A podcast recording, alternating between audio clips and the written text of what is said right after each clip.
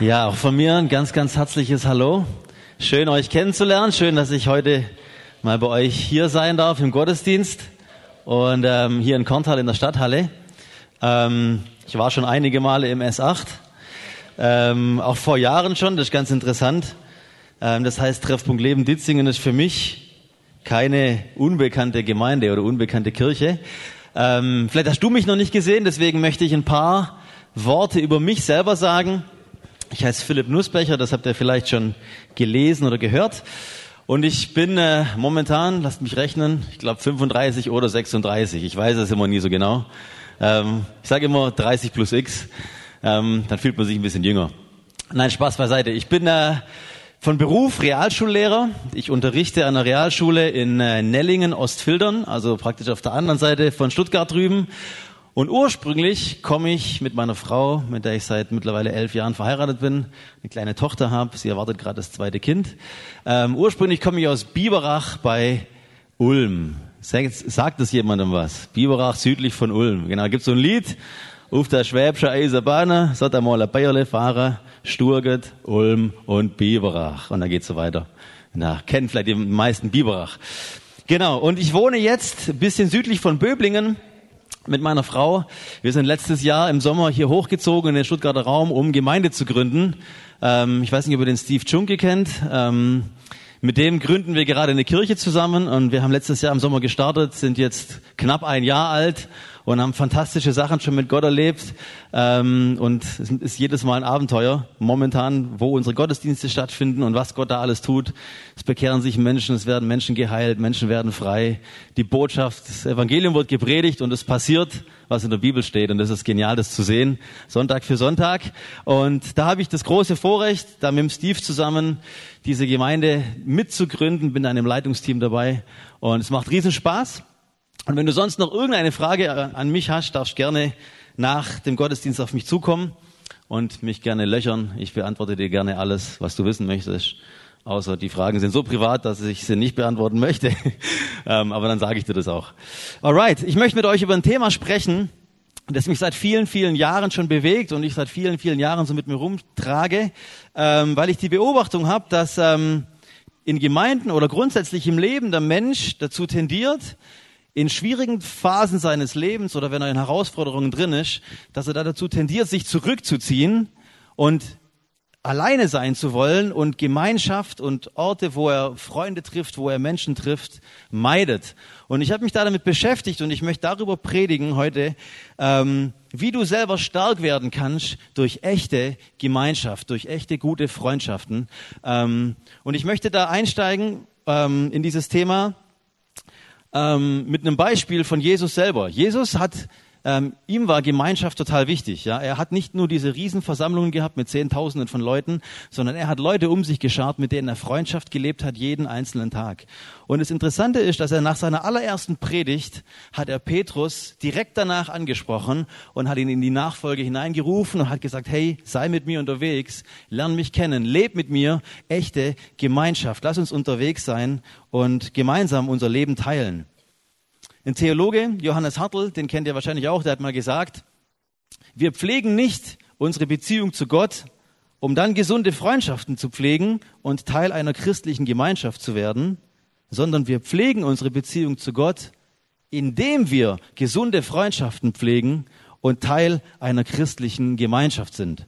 Das heißt, das eine und das andere, deine Beziehung zu Gott und deine Beziehung zu Menschen um dich herum, hat total was miteinander zu tun. Das eine ist wie so ein Raketenmotor für das andere. Ja, wenn du Freundschaften hast zu Menschen, echte, intakte, gesunde Freundschaften, dann boostet dich das in deiner eigenen Beziehung zu Gott, weil ihr gemeinsam unterwegs seid. Und deine Beziehung zu Gott, die du selber hast, die boostet dich, die gibt dir Power in den Freundschaften deines Alltags. Ähm, und das Interessante ist, sogar die Wissenschaft hat das herausgefunden. Es gibt eine Untersuchung von der Harvard University, die haben die Wichtigkeit von Beziehungen und Freundschaften untersucht. Und da haben sie herausgefunden, dass Menschen, die alleine leben, ohne Freunde, dass die eine dreimal höhere Wahrscheinlichkeit haben, früher zu sterben, als jemand, der gesunde Freundschaften hat. Das heißt, ähm, du kannst dir jetzt die Frage stellen, momentan ist ja so ein Hype, was ist wichtiger? ein gesundes Leben zu führen, dich gesund zu ernähren, gesund zu leben, viel Sport zu machen oder gesunde Freundschaften zu haben. Und man kann eigentlich sagen, dass du länger lebst, wenn du gesunde Freundschaften hast. Ist interessant. Hat die Welt rausgefunden, hat noch gar nichts mit der Bibel zu tun. Ähm, und zusammengefasst kann man eigentlich sagen, Chips und Burger mit Freunden fressen ist besser, als alleine zu sein und eine gute Diät zu machen. Ja? Das heißt, du darfst, man könnte es noch drastischer sagen, ich habe mir aufgeschrieben, Chips und Burger mit Freunden futtern ist besser als Brokkoli alleine. ich sage nichts gegen Brokkoli, ich habe auch nichts gegen gute Ernährung und gesunde Ernährung, aber Freundschaften sind so, so wichtig und haben mehr Impact auf dein Leben wie eine gesunde Ernährung, auch auf dein Lebensalter. Das heißt, sie haben sogar herausgefunden, dass jemand mit starken Freundschaften, der kann viermal besser Krankheiten besiegen als jemand, der alleine ist. Wow. Krass. Ähm, und wenn du stirbst, dann ist das Einzige in deinem Leben, was dich interessiert, wer sind diese wichtigen Menschen um dich herum, die du hast. Und ich wünsche es dir von ganzem Herzen, dass du Freundschaften hast in deinem Leben, die echt sind, die tragen, die durch Höhen und Tiefen mit dir gehen, ähm, dass du eine Familie um dich herum hast, die hoffentlich nicht durch Streit kaputt gegangen ist, die dich trägt. In Markus 1 lesen wir das, das ist die erste Predigt. Ich möchte es nicht vorlesen, sondern nur erzählen. Ähm, das ist die erste Predigt von Jesus gewesen und die erste Aktion danach, dass er Menschen ähm, in Beziehung hineingezogen hat, direkt danach. Das war sein Schlüssel, wie er diese Erde transformieren wollte und will und es heute immer noch tut. Durch Beziehungen, durch Gemeinschaft, durch ähm, eine Kirche, die miteinander unterwegs ist. Und Kirche heißt eigentlich nicht, dass wir ähm, in ein Gebäude gehen, so wie heute Morgen, dass wir am Sonntagmorgen früh aufstehen, in den Gottesdienst gehen und wieder nach Hause gehen. Das ist nicht Kirche. Kirche, Gemeinde, das bist du und das bin ich und das ist das, was uns gemeinsam ausmacht. Die Gemeinschaft, die wir miteinander haben, die Beziehungen, die wir haben. In Süddeutschland, da denkt man immer so, ja, ich gehe in Kirch, das heißt, ich gehe in dieses eine Gebäude. Ja, da gehe ich rein und da gehe ich raus und dann ist Kirche vorbei. Aber so soll es nicht sein, weil Jesus hat sich gedacht, dass Kirche eigentlich Gemeinschaft ist von Menschen, die miteinander im Leben unterwegs sind. Wenn wir in der Apostelgeschichte lesen, da, ähm, da, da sagt Jesus selber, ähm, oder da, da, da sehen wir das, dass äh, Gemeinschaft ein ganz, ganz wichtiger Schlüssel gewesen ist. Da sind Worte wie ähm, miteinander, gegenseitig, zusammen, einmütig, sich treffen, in den Häusern treffen. Das ist mit das zentrale Element von der ersten Kirche, die es in der Apostelgeschichte gab, dass Menschen miteinander in Beziehung waren. Und Jesus selber hat es gesagt in Johannes 15, in Vers 14 und 15, da sagt er zu seinen Jüngern, zu seinen Freunden, ich nenne euch nicht mehr Diener, sondern ich nenne euch Freunde, wenn ihr das tut, was ich euch sage. Denn einem Diener, dem erzählt man nicht, was einem in einem Herzen bewegt, dem gibt man Anordnungen, Anweisungen, aber einem Freund, die zieht man ins Vertrauen. Und das ist das, was Jesus sich wünscht, was Jesus zu dir sein möchte. Er möchte dein Freund sein. Er möchte mit dir Beziehung leben. Er möchte mit dir Zeit verbringen. Und er wünscht sich, dass du selber Freunde um dich herum geschart hast, die wirklich echte, authentische Gemeinschaft mit dir leben und dadurch dein Leben stark wird. In der ersten Kirche, da waren die Gruppen der Schlüssel für ihre eigene Beziehung zu Gott, die sie gehabt haben. Das hört sich alles super an. Freunde, Familie. Ganz oft sagt man noch, wir wollen als Gemeinde, wir wollen eine Gemeindefamilie sein, wir wollen einander den Rücken stärken, wir wollen uns gegenseitig tragen. Aber das Problem sind oft die Menschen. Du und ich, wir sind oft das Problem. Ähm, ein Pastor hat mal gesagt, die Kirche wäre so einfach, wenn es keine Menschen geben würde. Ich weiß nicht, ob der Micha das schon mal gedacht hat oder so. ähm, wer weiß. Ähm, aber dieser Pastor meint eigentlich, dass wir Menschen, wir sind oftmals so unperfekt, unvollkommen. Und das Schöne und das Unschöne an Kirche oder auch allgemein am Leben ist es, dass Menschen daran beteiligt sind. Das Schöne passiert, indem wir miteinander Sachen erleben, die wertvoll für unser Leben sind, die uns prägen, die uns verändern und leider auch oftmals Dinge, die nicht so schön sind. Und ähm, es gibt tolle Momente und es gibt so an die Wand klatsch Momente. Kennt ihr das? Also ich habe solche Momente immer wieder. Äh, ich weiß nicht, ob ich der Einzige bin. Wahrscheinlich seid ihr alle schon deutlich mehr mit Jesus unterwegs und mehr, mehr wie er. Aber ich habe solche Momente zu Hause, ich habe solche Momente in der Kirche, ich habe solche Momente in der Schule, dass ich gerne mal irgendeinen Schüler gefühlt gegen die Wand hauen würde, weil ich mir denk 525. Mal, dass ich dich ermahne und du hast immer noch nicht kapiert. Ähm, wahrscheinlich gibt es auch Schüler, die denken das gleiche über ihre Lehrer. Ähm, das weiß ich nicht. ähm, aber Jesus sagt in seinem Wort, er spricht über Gemeinschaft, da wo zwei oder drei zusammen sind, in seinem Namen, da ist er mitten unter ihnen. Und ich weiß nicht, ob du das realisierst, dass heute in diesem, an diesem Tag, da ist Jesus hier. Er ist mitten unter uns und er wünscht sich, dass, wir, dass er uns begegnet. Und deswegen ermutige ich dich, dass du dein Herz aufmachst. Und ich möchte es veranschaulichen, was dieser Bibelvers bedeutet, ähm, wenn zwei, drei zusammenkommen, dass er in der Mitte ist. Ähm, er wünscht sich das, dass er durch eine lebendige Gemeinschaft miteinander und mit ihm, dass er der Mittelpunkt unseres Lebens ist. Und ich möchte Micha und die Mimi kurz bitten, dass ihr kurz nach vorne kommt oder nach oben kommt. Vielleicht kommen wir auf die Bühne kurz stehen. Ähm, und stell dir vor, wir drei, wir sind zum Beispiel in einem Hauskreis miteinander unterwegs. Wir sind in einer Small Group oder in irgendeiner kleinen Gruppe im Worship Team. Und wir sind miteinander unterwegs. Wir haben Gemeinschaft miteinander. Und Jesus sagt, er ist in unserer Mitte. Jetzt sagen wir mal, hier ist das Kreuz. Das ist Jesus. Hier ist das Kreuz. Er ist in unserer Mitte. Und wir beide sind miteinander unterwegs. Ich rede mit Micha, ich rede mit der Mimi. Und dann gibt's Probleme. Ja, und eigentlich sollten wir miteinander und mit Jesus Gemeinschaft haben. Aber dadurch, dass wir Probleme miteinander haben und ich mir sage, oh, der Micha, der hat wieder so ein schlechte Sachen geredet, die mich so an, annerven und die Mimi hat, ah, die hat wieder im Lobpreisteam hat sie ähm, falsch gesungen oder irgendwie mir eine komische WhatsApp-Nachricht geschrieben oder irgendwas, was mich aufregt, ja, dann passiert Folgendes: Eigentlich die Gemeinschaft, die wir haben, wo Jesus in der Mitte ist, was passiert? Da kommt was zwischen uns, was uns trennt. Und das Problem ist, wir bewegen uns nicht aufeinander zu, sondern wir, wir drehen uns um. Könnt ihr mal mitmachen? Und wir, dreh, wir gehen eigentlich voneinander weg. Das heißt, die Gemeinschaft, die wir miteinander haben sollten, findet nicht statt. Ja, in dem Moment, wo ich Bitterkeit oder Verletzung oder Groll oder Wut und Ärger gegenüber einer Person zulasse, da trenne ich mich eigentlich von, von ihm und damit auch von Jesus. Ja, aber Jesus selber hat eigentlich was ganz anderes gemodelt. Er hat was ganz anderes uns vorgelebt. Jetzt dürft ihr euch wieder umdrehen. Jesus selber hat in diesen Momenten, wo Menschen ihn angeklagt haben, wo Menschen ihn fertig gemacht haben, hat er nicht sie innerlich ähm, verurteilt oder hat, war sauer oder hat Verbitter, Verbitterung zugelassen, sondern er hat den Weg zum Vater gesucht. Und wenn wir dasselbe tun in diesen Momenten und sagen, Jesus, ich brauche einfach mehr von dir, ja, können einfach mitkommen. Ich, ich, ich wünsche mir mehr von, von deiner Liebe in meinem Leben. Hilf mir, dass ich der Person so begegne, wie du das möchtest. Hilf mir, sie zu lieben. Hilf mir, ihr so zu begegnen, wie du sie siehst. Dann passiert was mit uns. Ja, das heißt, wir wir laufen aufeinander zu und gleichzeitig laufen wir auf Jesus zu. Und hier in der Mitte ist er zu finden. Und ich möchte dich ermutigen, dass du jemand bist, der in deinem Alltag in deinen Gruppen, in deiner Familie, in deinen Small Groups, hier in den Treffpunkten, dass du jemand bist, der in solchen Momenten von Konflikten nicht diesen, diesen Weg geht und sagt innerlich, ah, ich schließe damit ab, was soll das, ich kann die eh nicht leiden, da kotzt mich an, sondern dass du Jesus suchst, dass du die Liebe von Jesus suchst, weil er, nur er kann dir das geben, was du eigentlich von den Menschen erwartest. Und wenn wir das machen als Gemeinschaft, dann bewegen wir uns aufeinander zu. Wir treffen Jesus in der Mitte und wir treffen uns gegenseitig. Vielen Dank. Dürft euch gerne wieder hinsetzen.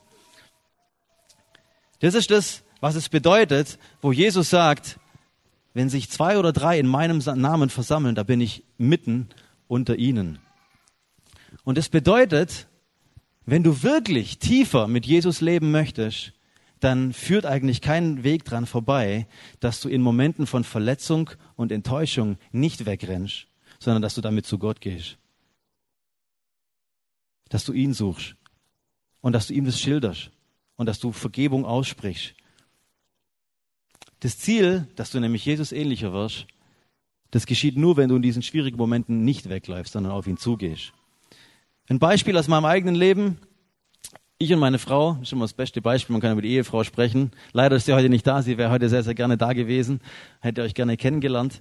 Ähm, wenn meine Frau und ich, wenn wir uns streiten, was immer wieder mal vorkommt, ähm, und danach in solchen Momenten einen Groll oder eine Bitterkeit zulassen, dann passiert das, dass unsere Beziehung oberflächlicher wird, dass dass wir uns auseinanderleben. Aber wenn wir in diesen Momenten Gott selber suchen und von ihm diese Kraft empfangen, zu vergeben und auf den anderen wieder zuzugehen und ihn anzunehmen, dann wird unsere Verbindung eigentlich immer, immer tiefer. Und ich habe, als ich geheiratet habe, haben wir beide miteinander so einen Entschluss gefasst. Ähm, das habe ich von meinem Vater gelernt. Der hat immer gesagt, Philipp, lasse die Sonne nicht untergehen über deinem Zorn. Das ist ein Bibelvers aus den Psalmen. Und das habe ich mit so einem Lebensmotto gesagt, gemacht, dass ich gesagt habe, selbst wenn ich das Gefühl habe, ich bin aber sowas von im Recht und eigentlich muss sie kommen und sich bei mir entschuldigen. Ich weiß nicht, ob du das kennst. Ich kenne das Gefühl. Ähm, selbst in solchen Momenten, wo ich eigentlich dann denke, und die letzten drei Mal bin auch immer ich gegangen und habe mich entschuldigt. Jetzt ist doch mal sie dran. Selbst in solchen Momenten, wenn der Tag sich zu Ende neigt und ich merke, hey, der Tag schließt sich ab, da kommt morgen ein neuer, lass die Sonne nicht untergehen über deinem Zorn. Ich gehe auf sie zu und ich suche diese Versöhnung und diese Verbindung. Und das Coole ist, wir machen das beide. Und dadurch ist dann totaler Segen drin und die Beziehung wird absolut gesegnet. Ähm, wenn ich weglaufe, dann kommt Bitterkeit und Enttäuschung und wir bewegen uns auseinander. Und das Auseinanderbewegen in Beziehungen und in Gemeinschaft ist immer negativ. Immer. Und ich möchte es dir anhand von einem Beispiel erläutern, das wir aus der Bibel kennen und in der Tierwelt sehen. Es gibt einen Vers in 1. Petrus 5, Vers 8. Der heißt, den kennt ihr alle, seid besonnen und seid wachsam. Euer Feind, der Teufel, er streift umher wie ein brüllender Löwe, immer auf der Suche nach einem Opfer, das er verschlingen kann. Der Teufel ist das Destruktivste, was es überhaupt gibt. Ja, und sein Ziel ist es, zu 100 Prozent, dass du in deinem Leben nicht aufblühst, dass du, dass du wegläufst aus Gemeinschaft und dass du irgendwie an deinem eigenen Ego hängen bleibst und sagst, nee, ich mach das nicht, das muss der machen. Und seine Strategie ist es, dass er brüllt wie ein Löwe und dass er versucht, um zu gucken, wen er verschlingen kann. Und ich möchte mit dir in den nächsten ein, zwei Minuten anschauen, was macht ein Löwe? Wie jagt ein Löwe? Und das nachher übertragen auf unser Leben selber. Der Löwe, so wie wir es hier sehen können, der, der brüllt. Und was macht er dann? Wenn er auf die Jagd geht und jemanden reißen will oder ein Tier reißen will, dann sammelt er zuallererst sein Rudel. Ja, er sammelt das Rudel und dann machen sie sich auf den Weg. Teufel und seine Gang. Und sie sehen ihre Herde, sie sehen eine Herde und dann halten sie Ausschau, legen sich auf die Lauer. Ja, so wie der Löwe hier vorne im Vordergrund. Ich weiß nicht, ob man das sehen kann. Ja, hier, der Löwe duckt sich und guckt. Die Herde hat keine Ahnung, dass ein Angriff bevorsteht. Ähm, und die Löwen wissen genau, dass sie nicht viele Chancen haben werden. Sie wissen, ähm, dass sie die Beute nur machen können und fressen bekommen, ähm, wenn sie ihre eigene Chance nutzen, die sie haben. Eine Chance. Und ähm, ein Löwe würde niemals, wenn er angreift, direkt mitten in die Herde reinrennen. Niemals. Der würde wahrscheinlich mitten in der Herde, würde er Hufe abkriegen, er würde sich verletzen, es wäre gefährlich für ihn, vielleicht würde er sogar selber sterben. Deswegen, der Löwe würde niemals in die Mitte einer Herde laufen, da wo das Kreuz ist, wie wir vorher gesehen haben. Niemals, der würde niemals dahin laufen, wo er das Kreuz, wo er dem Kreuz begegnet. Was er macht, es ist eine teuflische Strategie. Der Löwe versucht, kranke Tiere und junge Tiere von der Herde zu trennen.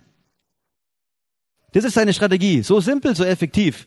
Wenn er ein krankes Tier oder ein junges Tier von der Herde getrennt hat, dann greift er an. Ja, dann jagt er diesem Tier hinterher. Das Tier ist isoliert, aber selbst dann kann er das Tier noch nicht verschlingen. Er hat nur eine einzige Chance. Nämlich er muss das Tier, kennt ihr wahrscheinlich, habt ihr schon gesehen, er muss das Tier hier direkt am Hals packen und es so lange würgen und zubeißen, bis das Tier keine Luft mehr bekommt und stirbt. Und das Tier erstickt. Das ist ein Bild, das der Heilige Geist uns in diesem Bibelvers zeigen möchte. Und wir haben, so habe ich es festgestellt bei mir selber und auch bei anderen, wir haben eine Tendenz in Momenten von Krisen, von Herausforderungen, von Enttäuschungen, uns zurückzuziehen. Und diese Tendenz, wenn es uns nicht gut geht, vielleicht sind wir auch dann in diesen Phasen nicht mehr so an Gott dran, es ist eine Wüstenzeit, in unserem Leben, wo wir Dinge, wo, wo, wo uns Dinge schwer fallen, der Mensch zieht sich zurück.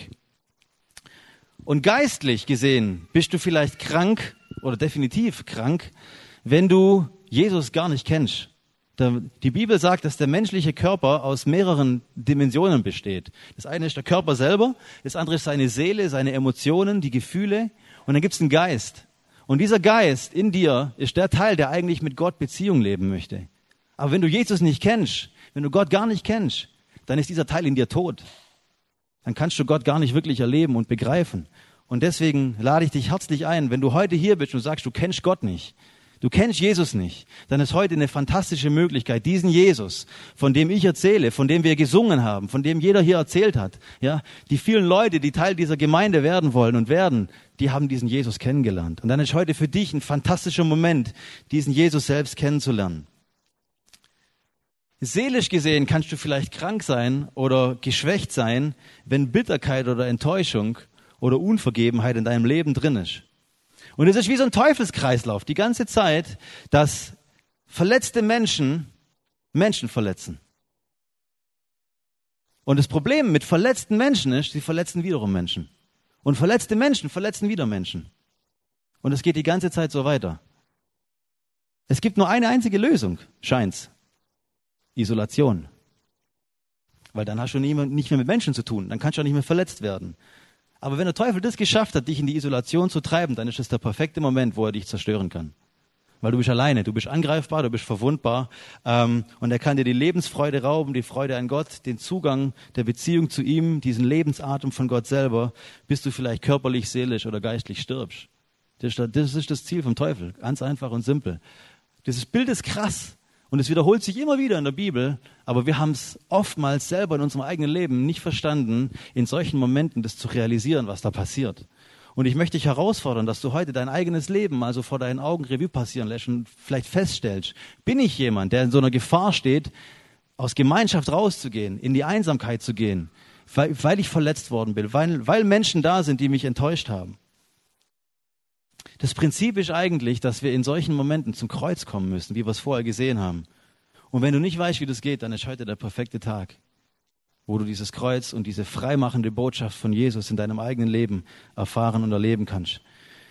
Weil das, weil das Befreiende ist nämlich, wenn ich auf dieses Kreuz zugehe, was wir gesehen haben, dann werde ich frei, dann begegne ich Gott, dann kommt er mit neuem Leben, dann kann ich vergeben. Dann kann ich loslassen, dann kann ich freier werden, dann kann ich geheilter werden, ich kann Jesus ähnlicher werden, weil ich seinen Herzschlag anfange selber zu erfahren. Das bedeutet, wenn du in der Herde bleibst, um in diesem Bild von dieser Tierwelt zu bleiben, dann bleibst du da, wo Schutz ist. Wenn du alleine durchs Leben läufst, ohne diese Gemeinschaft und Freundschaftsbeziehungen, dann wird's gefährlich. In Sacharia 9, Vers 12, da lesen wir einen interessanten Bibelvers, der eigentlich genauso in diesen Kontext hineinpasst. Da geht es nämlich darum, dass wahre Gemeinschaft wie so eine Festung ist, wie eine Burg. Und da heißt es in Sacharia 9, Vers 12, kehrt zurück zur Festung, ihr Gefangenen der Hoffnung. Eine andere Übersetzung sagt, ihr Gefangenen, die ihr Hoffnung habt oder die ihr für die Hoffnung gefangen seid, auf die Hoffnung festgebunden seid. Kehr zurück zu der Festung, zu dem Ort deiner Stärke, ihr Gefangenen der Hoffnung. Ich möchte ganz kurz auf diese Bibelstelle eingehen, weil ich glaube, dass dahinter echt ein Schlüssel versteckt ist. Diese Festung, das hat nichts mit irgendwas Dämonischem zu tun, irgendwie was eine, eine, eine, eine Sache in deinem Leben, die irgendwie, die du nicht klein kriegst, sondern in diesem Kontext ist es ein Ort der Sicherheit, ja. Und wenn du dich jetzt umschaust in diesem Raum, dann siehst du eigentlich hier überall Orte, der Sicherheit. Weil wir als Gemeinschaft, wir als Menschen, die an Gott glauben, die Jesus nachfolgen, wir haben Beziehungen hier in unserer, in unserer Gemeinschaft im Volk Gottes. Freunde neben, links oder rechts neben dir, die, die eines Tages gesagt haben, hey, ich möchte diese Person kennenlernen und ich will, dass diese Person auch mich kennenlernt. Und ich möchte den Preis bezahlen. Ich möchte nicht nur oberflächlich mit der unterwegs sein, sondern ich möchte ein Freund sein. Und ich wünsche mir, dass diese Person mein Freund ist. Und wenn man das so sieht, dann kann man eigentlich sagen, dass du und ich, dass wir alle zusammen wie so ein Gebäude sind, wie so eine Festung, wie es die Bibel sagt. Lebendige Steine, die miteinander verbunden sind und die sich gegenseitig tragen und die sich stützen. Das ist die Festung, das ist diese Burg, das ist dieser sichere Ort, in den du zurückkommen sollst. Immer wieder. Und interessant ist, dass in den Sprüchen in Kapitel 18 und Vers 1, da steht was, was mich echt geschockt hat, als ich das gelesen habe. Da heißt, die, da, sagt's in der, da heißt es in der Bibel, derjenige, der sich abgrenzt, der sucht seine eigene Sehnsucht. Eine andere Übersetzung sagt, wer sich absondert, der geht nur seinen eigenen Wünschen nach. Er verweigert alles, was heilsam ist. Wow, das ist ein krasses Wort. Überleg mal, was das bedeutet. Wenn du dich absonderst und sagst, nee, damit möchte ich nichts mehr zu tun haben, ich kann dir nicht leiden, ich will dich nicht mehr sehen, dann gehst du auf eigenen Wegen, die nicht gesund sind für dich. Und das Ziel vom Feind ist die ganze Zeit, er will dich von dieser Herde trennen, von dieser Gemeinschaft. Und das ist der Grund auch, warum Leute aus, aus den Kirchen und den Gemeinden, Pastoren oftmals sagen, hey, komm in die Gemeinschaft, komm in die Gottesdienste, komm in die Versammlungen, komm in diese Momente, wo Gemeinschaft stattfindet. Und bleib nicht zu Hause oder sei nicht alleine. Ähm, und diese Gemeinschaft, das ist nicht nur das, was heute Morgen hier passiert, sondern das passiert dann, wenn wir uns treffen in den Häusern, wenn wir im Café sitzen, zusammen mit unseren Freunden Kaffee trinken, wenn wir auf der Straße sind, mit, mit, mit Leuten über Jesus reden, wenn echte Begegnung stattfindet zwischen dir und jemand anderem. Wo, da, wo, da, wo jemand Leben teilt mit dir, da, wo du jemandem Input gibst von deinem Leben und jemand Input gibt in dein Leben. Ich meine nicht die Gemeinschaft, die du jetzt heute Morgen hast, ja, mit dem Hinterkopf von deinem Vordermann, den du gerade vielleicht vor dir sitzen hast, weil das ist keine echte Gemeinschaft, ja, sondern das ist das, was vor dem Gottesdienst passiert, was danach passiert, was während der Woche passiert. Menschen, mit denen du Austausch hast und Menschen, die dir wichtig sind. Deswegen heißt es da, kehrt um zu der Festung, diesem Ort der Sicherheit, ihr Gefangene der Hoffnung. Warum sollen wir dahin zurückkehren? Ich glaube, das hat mehrere Gründe. Ich glaube, dass in, diesen, in dieser Festung, also in dieser Gemeinschaft, wo wir zusammenstehen als Kirche, als Gemeinde, da finden wir Sicherheit und Schutz, den wir vielleicht sonst nicht haben, wenn wir alleine sind. Hier finden wir Hoffnung und Hilfe. Hier finden wir Versorgung. Hier finden wir Kraft. Hier finden wir Gottes Gegenwart. Und das ist diese Gegenwart, die alles in sich beinhaltet, die dieses Leben gibt, das nur er selber geben kann. Was passiert jetzt, wenn du nicht in dieser Festung bist? Könnte man lange drüber sprechen. Ich möchte einen Bereich herausgreifen. Ähm, da sagt Jesus in Lukas 11, Vers 24, da spricht er über einen unreinen Geist. Also da ist ein Dämon ausgetrieben worden aus einer Person. Und da spricht Jesus über diesen, und das finde ich sehr interessant, was er da sagt. Da sagt er in Lukas 11, Vers 24, wenn der unreine Geist von dem Menschen ausgefahren ist, so durchwandert er dürre Orte und sucht Ruhe. Jetzt sagst du vielleicht im ersten Moment, okay, sagt mir nichts, dürre Orte, Ruhe, okay, von mir aus. Ähm, wenn wir den Vers anschauen, dann, dann steht da geschrieben, dass dieser Dämon oder dieses dämonische Wesen, dieser dämonische Bereich vom Teufel, der sucht nach dürren, trockenen Orten, weil er sich dort aufhalten will. Man könnte auch sagen, eine wasserlose Gegend. Das ist keine natürliche Wüste, sondern ein Bild, das Gott uns damit zeigen will. Wasser in der Bibel spricht eigentlich immer davon oder weist immer darauf hin, dass der Heilige Geist oder Gott mit seiner Gegenwart irgendwo irgendwas tut. Das kennen wir, ja. Der Regen soll eine Ausgießung für den Heiligen Geist darstellen. Flüsse, da heißt es in, in, in Johannes Kapitel 7, dass in dir ein Fluss, ein Strom fließt von lebendigem Wasser. Gott selbst, seine Gegenwart, der Heilige Geist. Teiche oder Quellen sind in der Bibel immer Orte, wo Gott eine Heimsuchung hatte mit seinem Volk. Wir haben heute in dem, beim Gebet haben wir davon gehört, dass Mose mit seinem Stock gegen einen Stein geschlagen hat und Wasser rauskam, der das Leben gegeben hat. Wenn wir das jetzt zusammenzählen, eins plus eins, dann bedeutet es, dass Dämonen oder dieses, diese, diese teuflische Dimension, die versteckt sich dort, da wo es keine Begegnung mit Gott gibt. Da wo Gott nicht ist. Da, wo Dinge ausgetrocknet sind, da, wo Dinge nicht am Fließen oder nicht lebendig gehalten werden. Das heißt, wenn du weggehst von Gemeinschaft in eine Isolation rein, wo du selber vielleicht sogar deine Beziehung mit Gott nicht lebst, dann sind das potenzielle Momente, wo der Teufel dir sozusagen ins Bein grätschen kann, weil er dort auf dich wartet und dort lauert. Deswegen ist es so elementar wichtig, dass wir in der Gemeinschaft sind, in dieser Festung bleiben ähm, und dass wir als Gemeinde diesen Fluss Gottes suchen, seine Gegenwart, dass die hier wohnt.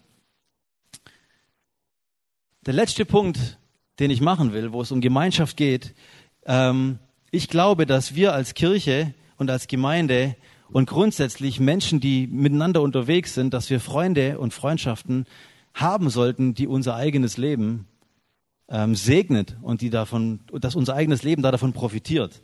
Und ich möchte es äh, illustrieren ähm, einer, einer Geschichte, die wir aus dem Alten Testament vielleicht kennen, wo Nehemia zurückgegangen ist nach Israel und Jerusalem wieder aufgebaut hat. Da war Israel, war in der babylonischen Gefangenschaft ähm, und äh, Nehemia hat damals darum gebeten, dass man ihn entlässt, wieder zurück nach Jerusalem, dass er diese Mauern von dieser Stadt wieder aufbauen kann. Und ich möchte dieses Beispiel nutzen, um euch was zu ähm, illustrieren, was ich glaube, was das auch mit uns zu tun hat, mit unserem Leben. Nehemia heißt übersetzt der Tröster und ist damit ein Bild auf den Heiligen Geist. Das erste, was Nehemia getan hat in dieser Geschichte, in Nehemia 4 können wir das nachlesen, ist ein sehr, sehr interessantes Kapitel. Möchte ich dich sehr ermutigen, das mal zu lesen. Ähm, das erste, was er getan hat, er hat den Tempel aufgebaut. Übertragen bedeutet das, das erste, was der Heilige Geist macht, wenn er in dein Leben kommt, er baut einen Tempel auf. Er baut dich auf und er wünscht sich, dass Gottes Gegenwart in deinem Leben präsent ist. Das ist das erste, was er tut. Gott beginnt in unserem Leben zu leben durch Beziehung, die wir mit ihm haben. Und danach hat Nehemia angefangen, die Mauern aufzubauen und hat angefangen, die Tore aufzubauen. Und es ist sehr interessant, ähm, was das bedeuten könnte. Und darum, da möchte ich dich mit hineinnehmen in diese Gedanken. Vielleicht kennst du das, dass es Zeugnisse gibt, wo sich jemand bekehrt oder für Jesus entscheidet und er wird auf einen Schlag wird er frei von irgendeinem Problem, das er mit sich rumgetragen hat, von irgendeiner Sucht, ähm, von Alkohol oder so. Ähm, und auf einen Schlag wird diese Mauer vielleicht in seinem Leben wieder aufgebaut und diese Tore. Das ist mega genial und dafür sind wir Gott sehr, sehr dankbar, dass es solche Zeugnisse gibt und solche Menschen Gott ähm, absolut radikal erleben und radikal frei werden. Aber vielleicht gibt es auch andere, die, die das feststellen, dass wenn Jesus in ihr Leben hineinkam, dann hat es vielleicht ein paar Jahre gedauert, bis du in irgendeinem Lebensbereich deine Mauer wieder aufgebaut hast, die da in deinem Leben ähm, aufgebaut werden musste dass es vielleicht ein paar Jahre gedauert hat, bis du wirklich völlig frei geworden bist und du gewusst hast, wie du deinen Tempel, diese Gegenwart Gottes in deinem Leben, wie du die beschützen kannst, wie du dein Leben leben kannst mit ihm.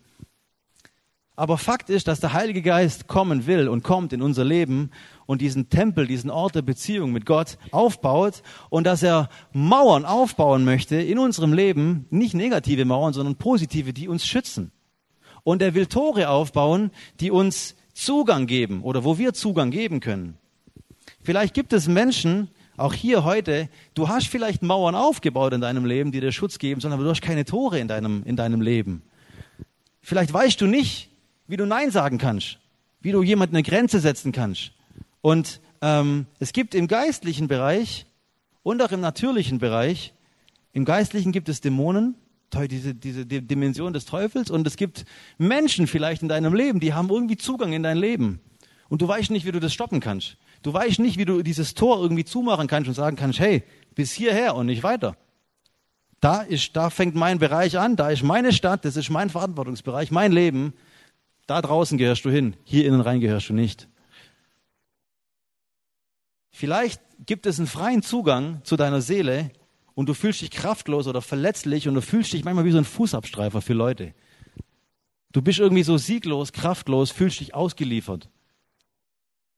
Der Heilige Geist möchte, dass in deinem Leben Mauern aufgebaut werden, Mauern der Rettung und Tore des Ruhmes und des Preises. Da gibt es eine Stelle in Jesaja, die ist total interessant. Da sagt, da, da, da sagt Gott zu Jerusalem, du wirst deine, deine Mauern Rettung nennen und deine Tore Ruhm könnte man auch drüber sprechen, was das bedeutet. Aber er möchte, dass es positive Tore gibt in deinem Leben, die du aufmachst, um Segen zu empfangen und die du schließen kannst, um Unheil abzu, abzuwenden von deinem Leben. Und das Interessante dann an dieser Geschichte ist, dass der Feind in dieser Geschichte von Nehemia, Sanballat und Tobia, es waren zwei Fürsten, die im Umkreis von Israel gelebt haben, bei den Amoritern, als die gehört haben, dass, dass Nehemia angefangen hat, die Mauern aufzubauen, da wurden sie sehr, sehr wütend. Und oft passiert es in deinem Leben, dass wenn du anfängst, mit Gott irgendwie eine, eine Sache in deinem Leben anzugehen und die mit ihm aufzuarbeiten, dass dann plötzlich Dinge passieren, wo du denkst, sag mal, wahrscheinlich los. Ich mache doch eigentlich, hier bin ich mit Gott unterwegs und plötzlich passieren andauernd irgendwelche Sachen, die mir ins Leben reinschießen. Wenn wir beginnen, Mauern um unsere Stadt zu bauen, dann können wir davon ausgehen, dass der Feind versuchen will, diesen Mauerbau zu zerstören. Mauern für schlechte Dinge und Tore für gute Dinge. Und dieser Sanballat, der hat sich lustig gemacht über die Juden. Ja, die sind kraftlos, die sind schwach, die sind verletzlich und unfähig. Können sie überhaupt irgendwie ein Opfer bringen? Also in anderen Worten, deren Beziehung zu ihrem eigenen Gott ist ja selber schon gar nicht mehr intakt. Und, und wie, wie wollen sie das hinkriegen, diese Mauern aufzubauen? Das können sie doch gar nicht, diesen Auftrag von Gott. Ähm, und genauso ist es mit dem Teufel. Ja? In diesen Momenten dieser Schwachheit, da sagt er vielleicht zu dir, hey, der einzige Grund, warum du das vielleicht nicht hinkriegst, ist einfach, weil du kein guter Christ bist, Kollege. Du kriegst einfach nicht hin. Du bist einfach zu schlecht. Ja, du betest nie äh, und wenn du betest, dann betest du irgendwie kraftlos, ohne Glauben. Du liest zu wenig in deiner Bibel. Eigentlich wüsstest du, dass du das viel, viel mehr machen solltest.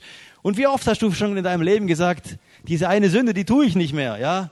Ich guck mir keine Pornos mehr an oder ich werde nicht mehr mit dieser Person schlafen oder ich werde nie mehr so wütend sein oder irgendwie meine Kontrolle verlieren oder ich möchte aufhören zu lästern oder äh, möchte meine Aggression in den Griff kriegen. Ja, der Teufel sagt zu dir, hey, du bist ein verbrannter Stein im Haus Gottes. Du taugst nichts mehr, mein Freund. Deine Geschichte ist von Niederlagen geprägt. Und deine Vergangenheit, die wird deine Zukunft bestimmen.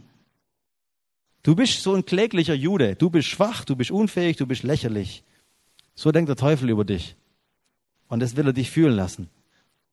Und er möchte, dass du denkst, dass Sünde dich beherrscht und dass du nicht fähig bist, diese Mauern in deinem Leben aufzubauen und diese Tore. Und er sagt dann zu dir, hey, weißt du was, ich kann es dir beweisen. Hier ist deine Geschichte. Guck dir die letzten Jahre von deinem Leben an. Du wolltest immer und du hast nie hingekriegt. Du bist ein Loser. Das Fantastische an Gott ist aber, dass er genau das Gegenteil von dir denkt. Und das Problem ist oftmals, dass wir diesen anderen Gedanken oftmals mehr Glauben schenken als dem, was Gott über uns sieht, was Gott in unserem Leben sieht, welche, welche Dimension Gott schon für dich vorbereitet hat, in der du laufen sollst. Und der Teufel tut es, er fängt an, dich zu, an, anzuklagen, weil du anfängst, das Richtige zu tun. Und was hat Nehemia dann gemacht? Und damit möchte ich zum Ende kommen. Nehemia hat eine Strategie angewandt, weil er wusste, da kommen jetzt Attacken, die wollen versuchen, diesen Aufbau von Jerusalem zu stören. Er hat in den Zwischenräumen der Mauer, wo noch ein bisschen Mauerreste da waren, und an den komplett offenen Stellen hat er Leute postiert, die wachen sollen. Und anders gesagt, wenn wir das auf unser Leben übertragen, wenn, wenn unser Leben, wenn unsere Lebensmauer Risse hat oder Löcher hat, offene Stellen, wo, wir, wo, wo der Feind einfach reinkommen kann, dann ist die Frage, wo gibt es Leute, die du da drin postieren kannst, die für dich Wache halten? Ich möchte versuchen, das zu erklären. Da geht es um Rechenschaft, da geht es um echte, authentische Beziehung und Austausch und Freundschaft. Ich glaube, dass es eine Strategie ist, die Gott uns damit lehren will, dass wenn wir in unserem, Bele wenn wir in unserem Leben Bereiche haben, wo wir herausgefordert sind, siegreich zu sein, wo wir merken, da vielleicht fallen wir da immer wieder auf die Nase, dass wir Leute brauchen, die, die, die für uns in dieser Stelle in den Riss treten. Einerseits geistlich und die für uns beten, andererseits aber auch ganz praktisch. Ich möchte ein Beispiel machen.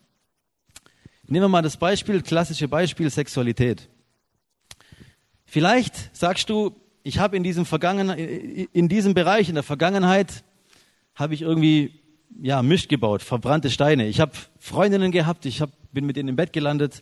Ähm, das ist ein Muster, das habe ich vier, fünf Mal gemacht. Jetzt habe ich diese eine Person kennengelernt und wir haben beide zu Jesus gefunden und wir haben in der Bibel gelesen und wir möchten eigentlich, wir möchten enthaltsam sein, bis wir heiraten. Aber ich habe ich hab da diese Vergangenheit und ich brauche da Hilfe. Und Vielleicht sagst du dann in dem Moment, ich brauche jemanden, der mit mir an, in diesem Bereich an meiner Seite steht und mit mir diesen Bereich beschützt. Und du brauchst eigentlich in diesem Moment, brauchst du nicht einen Freund, der sagt, hey, hey, weißt was, ich, ich habe da auch Misch gebaut. Weißt niemand ist perfekt und ähm, überhaupt, das, das, das wird schon wieder irgendwie und so. Nein, so jemanden brauchst du in dem Moment in, diese Mauer, in, in dieser Mauerlücke nicht. Du brauchst jemanden, der, der in dieser Mauer steht, weil er in diesem Bereich in seinem Leben selber siegreich ist. Der kein Mitleid dir geben will, sondern der, der einfach von dir Rechenschaft verlangt und der dir Stärke gibt. Du brauchst vielleicht jemanden, der sagt, hey, ich habe in den zwei Jahren, wo ich meine Frau kennengelernt habe, wo wir uns verlobt haben, wir waren da komplett, wir haben es geschafft, uns füreinander zu bewahren. Ähm, wir haben nicht miteinander geschlafen, wir haben uns vielleicht nicht mal geküsst. Und dann sagst du, vielleicht in dem Moment, wenn du in dem Bereich Schwierigkeiten hast, wow, das ist der Hammer, weil genau so jemanden wie dich, den brauche ich genau hier in diesem Loch in meiner Mauer. Komm du in mein Leben und halt du in dem Bereich Wache für mich. Wenn du mich siehst, wenn ich etwas mache, das du nicht gemacht hättest, dann red mit mir. Sprich mich an. äh, schlag mich, ja, weck mich auf. Gib mir zu verstehen, dass ich hier aufpassen muss, ja. Jemand hat mal gesagt, schlag mich in Weisheit hinein, so. Es gibt eine Bibelstelle in den Sprüchen, da heißt es, die Schläge des Freundes meinen es gut. Ja, das ist damit gemeint, dass jemand ehrlich zu dir ist und wirklich ehrlich sagt, hey Kollege, du hast hier echt eine Schwierigkeit, aber lass mich dir helfen. Ja, das tut in dem Moment weh, aber es ist eigentlich langfristig gesund für dich. Finde Leute, die du respektierst und denen du vertraust, die dir helfen in dieser Zeit, während du die Mauern in deinem Leben wieder aufbaust. Jeder von uns hat andere Bereiche, wo er Mauern aufbauen muss, wo Gott mit uns arbeiten will, wo Gott uns verändern will. Aber ich möchte dich wirklich ermutigen, dass du suchst nach Menschen, die dir in Bereichen deines Lebens helfen, wo du Schwierigkeiten hast. Finde Leute, die du respektierst und denen du vertraust. Und die Frage ist, wann hast du die richtige Person gefunden? Du hast dann die richtige Person gefunden. Ich mache ein Beispiel. Nehmen wir mal das Beispiel Lügen. Du hast dann, ein, du hast dann die richtige Person gefunden, wenn du so ein bisschen nervös wirst mit dem Wissen, dass du dieser Person davon erzählen sollst. Ja? Wenn du weißt, aha, da ist eine Person, wenn ich der erzähle, dass ich gelogen habe, und das wird die gar nicht groß stören, dann ist nicht die richtige Person. Aber wenn du weißt, das ist eine absolut integre Person, ähm, wenn ich mir vorstelle, dass ich der Rechenschaft gebe, ähm, zum Beispiel bei meiner Frau, die ist eine sehr, sehr ehrliche und integre Person, wenn ich jetzt mir vorstellen müsste, ich müsste zu ihr gehen und sagen, hey Schatz, ich habe da und da gelogen, da habe ich allein der Gedanke daran, der lässt mich schon äh, in Sorge kommen, weil ich weiß, oh wow, das kostet mich was, das kostet mich einen Preis. Und ich möchte dich ermutigen, dass du dich auf die Suche machst nach solchen Menschen. Ähm, jemandem, der dann zu dir sagt in diesem Moment, hey, das enttäuscht mich irgendwo, dass du das getan hast. Ähm, und warst du bei Gott? Hast du Vergebung empfangen? Ja, okay, hey, dann wird's Zeit, diese Scham von deinem Leben wieder abzulegen, weil eigentlich hast du was gemacht, was weit, weit, weit unter deiner Würde und Berufung liegt, die Gott eigentlich für dich vorbereitet hat. Es gibt ganz klassische Themen, wo ich zum Beispiel mit meiner Frau darüber spreche. Ja, Lügen war ein Beispiel. Sexualität ist ein zweites Beispiel. Wir reden jede Woche mehrmals über solche Bereiche und stellen uns Fragen, wo wir merken, hey, wow, wir wollen voreinander ehrlich und authentisch sein und gar nicht in die, äh, in die Situation reinkommen, dass wir vielleicht in Dinge hineinfallen. Wenn du vielleicht im Bereich Finanzen herausgefordert bist, weil du da schon irgendwie seit Jahren Probleme hast, unweise Entscheidungen triffst, mit deinem Geld nicht haushalten kannst, dann brauchst du jemanden in deiner Mauer, der, wo du sagst, hey, wow, der macht es megamäßig. Der ist ein von Gott gesegneter Haushalter, der geht mit dem super um, um, um, was er von Gott bekommen hat.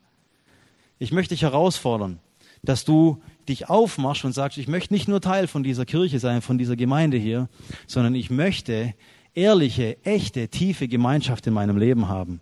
Ich möchte Freunde haben, wo ich weiß, die können mich jederzeit alles fragen und ich weiß, dass mich das herausfordert, aber ich weiß, dass es da absolut gesund ist für mich. Und ich möchte selber jemand sein, der für jemand anderen ein Freund ist, der ihm auch um eine unbequeme Frage stellt. Ja, das kannst du natürlich nicht mit jedem leben, aber es gibt Menschen in deinem Umfeld, ähm, mit denen du solche richtige, echte, tiefe Gemeinschaft leben kannst. Und ich komme zum Abschluss mit einem Zitat. Ähm, da sagt jemand, ich, hab, ich hatte viele Umstände, die waren größer als ich, aber es gab nie Umstände, die größer waren als meine Familie. Und damit meine ich praktisch uns als Gemeinde, als Gemeinschaft, Gott mit eingeschlossen. Es gibt keinen Umstand, der größer ist, als dass wir den nicht zusammen als Gemeinschaft mit Gott in der Mitte schaffen können.